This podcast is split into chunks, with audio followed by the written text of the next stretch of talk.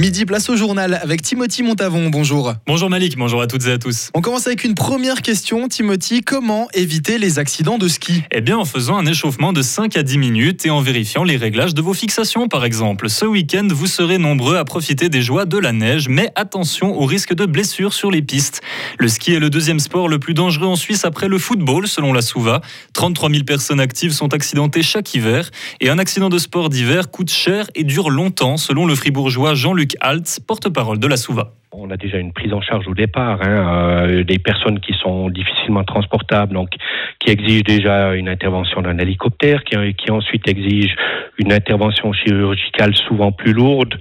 Une fois qu'on met euh, toutes ces choses l'une après l'autre, on se rend compte que ce sont des blessures qui, un, coûtent très cher et deux, qui sont très très longues à, à guérir. Ensuite, au niveau des coûts, on se rend également compte que les personnes actives vont manquer au travail. Plus vous êtes âgé, plus vous avez un salaire élevé, donc plus les indemnités journalières qui vont être payées vont être conséquentes également. Donc oui, un accident de ski euh, pour la personne est extrêmement douloureux. Pour l'employeur, au niveau de, l'absence, c'est également quelque chose qui coûte passablement. Pour un accident grave, autrement dit qui cause plus de trois mois de convalescence, on compte 55 000 francs en moyenne.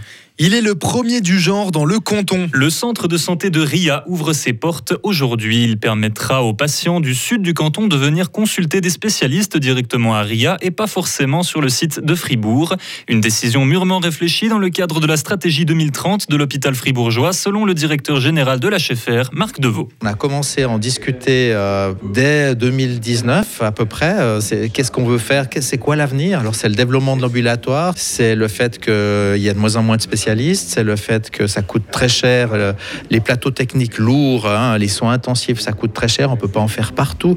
Tous ces éléments-là ont fait que l'hôpital avait dit on va se concentrer à un endroit pour faire les soins complexes. C'était déjà un peu le cas, mais on va, on va le renforcer. Et puis comment on peut faire en sorte que les régions ne soient pas prétéritées? C'est ce développement de l'ambulatoire qui le permet. On peut faire des chimiothérapies ici, à Bria. On n'est pas obligé d'aller à Fribourg pour faire de la chimiothérapie. Les patients du sud du canton auront donc accès à des prestations en pneumologie, gynécologie ou encore neurologie directement à RIA. Toutefois, pour les cas les plus complexes, il faudra se rendre à Fribourg. Le Bureau de l'égalité inaugure demain sa nouvelle bibliothèque. Grenade, c'est le nom de ce nouvel espace qui vise à devenir un lieu de partage de connaissances et d'échanges sur les questions d'égalité de genre, de lutte contre la violence conjugale et bien plus encore. Une table ronde et une lecture de textes auront lieu dès 14h.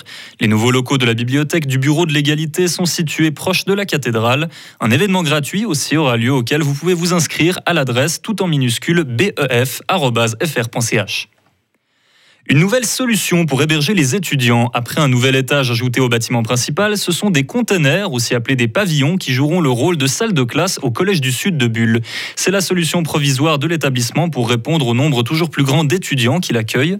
Provisoire car cela devrait durer jusqu'à ce qu'un nouveau bâtiment scolaire soit construit, soit pas avant 2030. Il devrait entrer en fonction dès cet automne.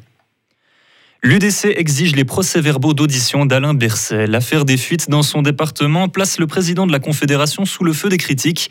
Le président de l'UDC, Marco Chiesa, estime que le peuple suisse a droit à la transparence. Il ne demande toutefois pas au ministre de la Santé de démissionner, contrairement à beaucoup d'autres.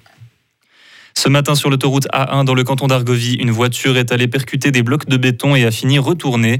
Une femme de 18 ans est gravement blessée et a pu être admise à l'hôpital. Les autres passagers sont légèrement blessés.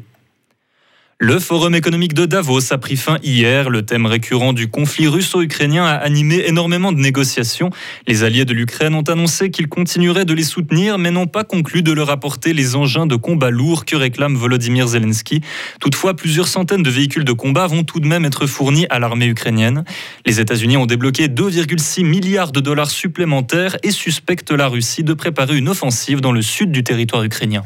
Gauthieron est encore trop inconstant pour espérer battre le champion de Suisse en titre. Hier soir à Zug, les Dragons ont perdu 5 à 3, la faute à un deuxième tiers complètement raté. De cette partie, il faut retenir la troisième période qui a vu les Fribourgeois revenir 2 à 2. Même si les Zougois sont ensuite repassés devant, les joueurs de Christian Dubé n'ont jamais cessé de se battre. L'attaquant Kylian Motet nous en dit plus. On était revenu de deux buts, donc on savait qu'on pouvait le faire. Donc euh, voilà, on a essayé de pousser. Euh, malheureusement, à la fin, on n'arrive pas à, le mettre au fond. Puis eux, ils finissent la, soirée. Donc c'est dommage, mais voilà, on a une revanche à prendre demain. Il y a eu beaucoup de coups hein, qui ont été donnés ce soir de part et d'autre. Ça, ça, promet pour ce deuxième match. Ouais, mais je pense que c'était assez correct sur l'ensemble. Peut-être une ou deux qui étaient un peu limite, mais, mais sur le fond, c'était un match, un bon match de hockey. C'était intense, il y avait, c'était physique et puis c'était correct. Donc, donc voilà, c'est des bons matchs, on aime ça et puis c'est pour ça qu'on joue au hockey. Donc on se réjouit dès demain. Et demain, c'est ce soir, un match qui aura lieu à la BCF Arena entre Fribourg et Zug à 19h45. Retrouvez toute l'info sur frappe et frappe.ch.